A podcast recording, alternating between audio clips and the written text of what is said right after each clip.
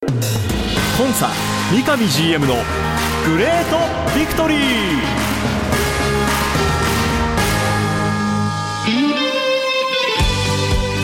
北海道とともに世界へスポーツによる地域活性を目指す北海道コンサドーレ札幌。この番組では北海道コンサドーレ札幌の三上弘勝 GM がラジオを通じてサポーターの皆さんや地域の皆さんの質問にお答えしていきます。今サポーターに伝えたいこと話したいこと呼びかけたいこと。三上 GM が本音で語り尽くすコンサ三上 GM のグレートビクトリー。今回はどんなお話が聞けるんでしょうか。幸せを作るお菓子石屋製菓の提供でお送りします。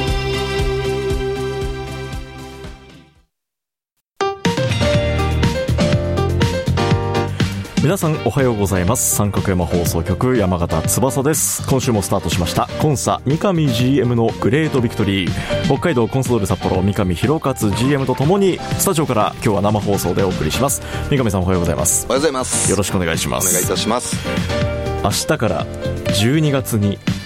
入ります。早いですね。本当早いですよね。あっという間です。あっという間ですよ、はい。ですっかり我々のいる札幌も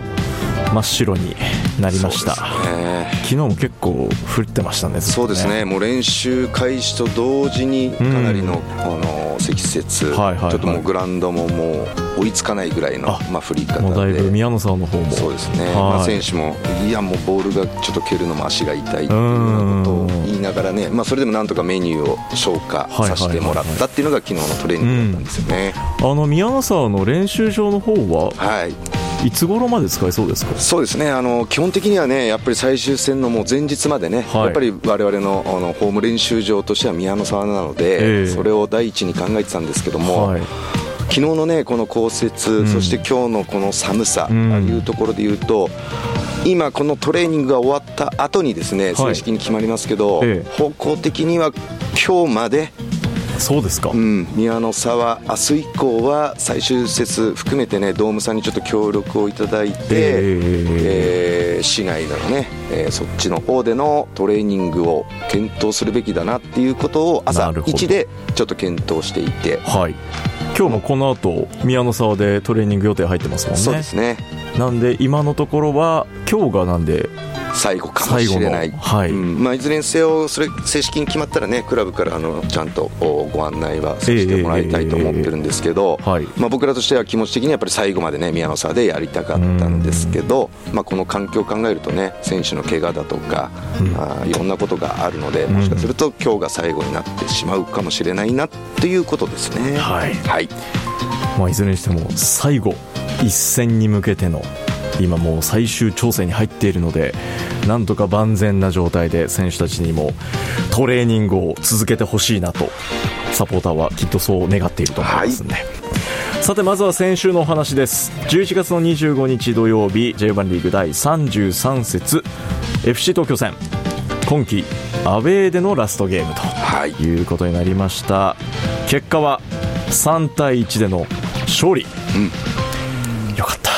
よかったです、はい。今、本当ね、アウェー最終戦っていうこともありますし、今週末にあるね、本当、今季最終戦に向けて、いい形でね、やっぱり入っていくためにも、このおアウェー最終戦、FC 東京戦っていうのは、非常に大きなあ意味のある、まずゲームだなっていうふうに思ってた。はい。もう一つは今シーズンね、うーんやっぱりまだ反省点として、まあ、この番組でもちょっとお伝えしましたけども、カウンター中心にね、はい。えー来る、そこに強みを持っているチームになかなかこう結果を出すことがこうできていなかった、うん。ただ、ここ数試合終盤に向けて先日にちょっとしたアレンジを加えさせてもらって、はい。そこにも対応できるようなことを少しずつ今やっています、その成果をこの FC 東京で、えー見したい出したい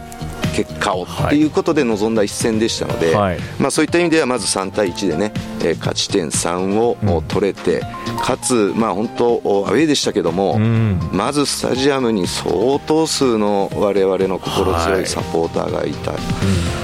ていただいてね、うん。まあ、さらにはまあ DAZN さん含めた、モニターを通してね、本当多くの方が声援いただいたっていうふうに思っていて、まあ、そういった意味で言うと皆さんが見守ってくれた中で背中を押してくれてね、はい、そしてチームも変えていこうと思う部分をこう少し表現できた、うん、うん、そしてなんといっても僕個人的にはね本当3対1で勝てるチームをこう目指したいというふうな、まあ、一つのあえて言い方をするとね、はい、3対1にこだわってっていうところであった中で、まあ、それをこう一つ表現できたということも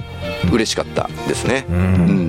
あのー、前半ね、えー、相手戦先に先制をされて、はい、でビハインドの展開で後半に入ってからの、まあ、逆転での勝利ということで浅野選手、はい、小柏選手と、まあ、今シーズンチームの、まあ、フォワードの選手として点を重ねてきた選手たちがきっちりと決めてそして三上さんが一つ目指したいという今お話にあった3対1のその3点目を決めたのが今シーズンのルーキー選手、はい、大森慎吾選手、ね、はい。プロ初ゴールでした、うん、素晴らしいゴールでしたね。素晴らしいゴールについてメッセージをいただいております。ビクトリーネーム、相模の国の昼飯前さんです。三上 GM 山形さんおはようございます。おはようございます。おはようございます。今シーズンアウェー最終戦現地で観戦しました。見事3対1での逆転勝利。武蔵野の地に響き渡った We Are 札幌すすきの以降の大合唱最高でした、うん、熱い試合をありがとうございました中でも大森選手のプロ初ゴールゴールに吸い込まれるまでの2.5秒の放物線心の中で「入れ!」と懇願ネットを揺らすとともに総立ちと絶叫のアウェー席。今シーズンの戦いの中でも忘れられない瞬間となりました。思い返すと9月のルヴァンカップ第2戦。志願して蹴った PK の失敗。きっと悔しさをバネに前向きにひたむきに練習を積み上げてきたことを想像すると帰りの電車内で熱いものがこみ上げてきました。残り1試合そして来シーズン以降のさらなる活躍を確信しました。三上陣は大森選手にどんな言葉をかけられたでしょうかというもう熱いメッセージです。熱いメッセージですね、はい、もう本当このメッセージ見るだけでなんでしょう親がこうね、うん、うんずっとこう見守ってるっていうのがこう本当伝わりますし、ね、ありがたいことでまたこのメッセージ途中にあった2.5秒の放物線、はいうん、いやなんかすごいったりくるというか、ね、そうですね、うん、今でもその2.5秒の放物線って言われた時にあのシーンが、うん、うん、浮かぶようなもの、はい、うん、そういったね、えー、ことをこのメッセージからすごくちょっと感じたんですけども。まあ、メッセージのね、えーと、回答といいますか、はい、僕自身がねまずはおめでとうということと、うん、これがスタートだよっていうことを、まあ、率直にね、うん。えー、慎吾には伝えました、はい、でね、えー、このメッセージをいただいたえー、相模の国の昼道前さん。同様にね僕の中では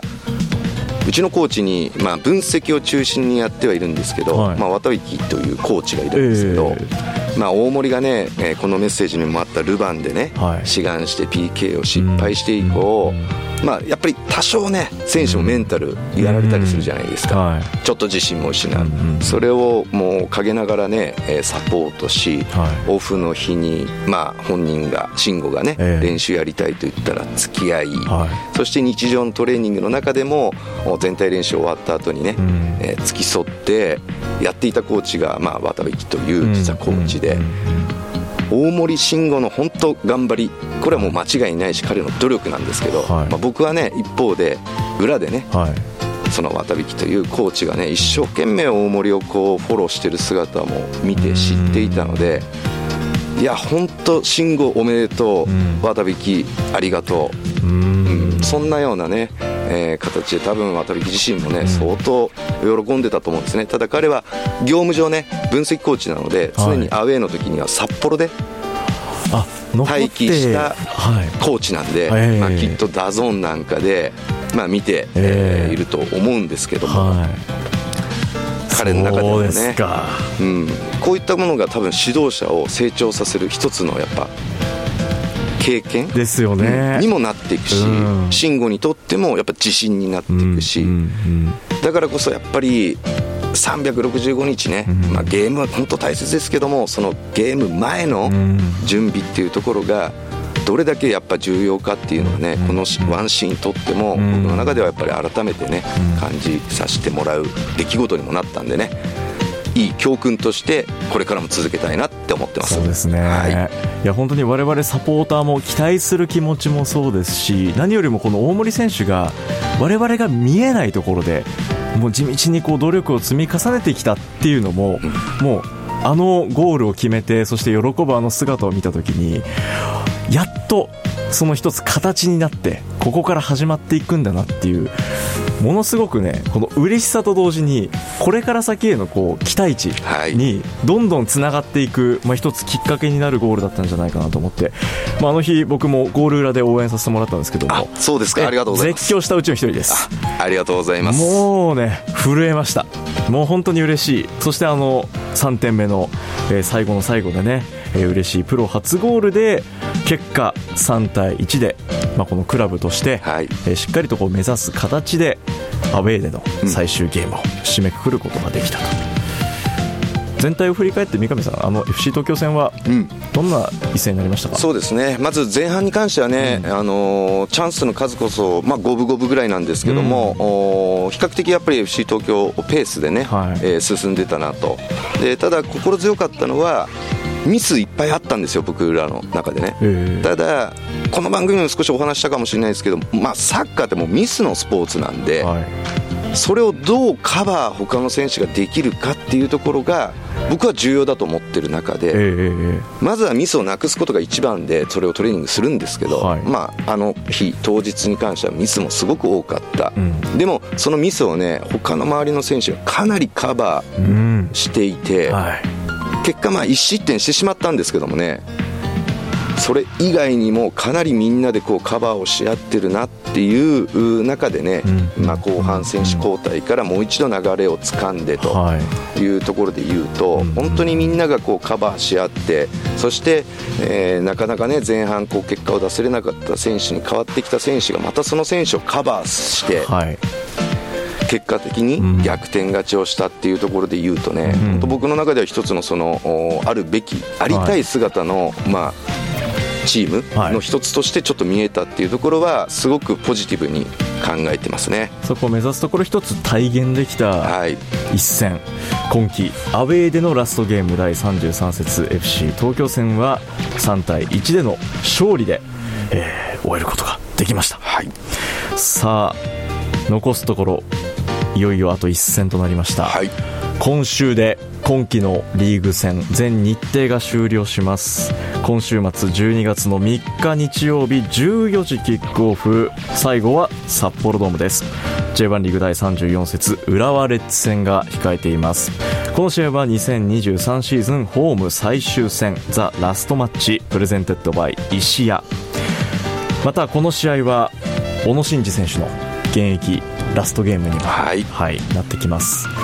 もう世界の小野伸二選手の最後ということでね、うん、もうこの試合前からかなりの注目集めてると思いますけど、はい、三上さんは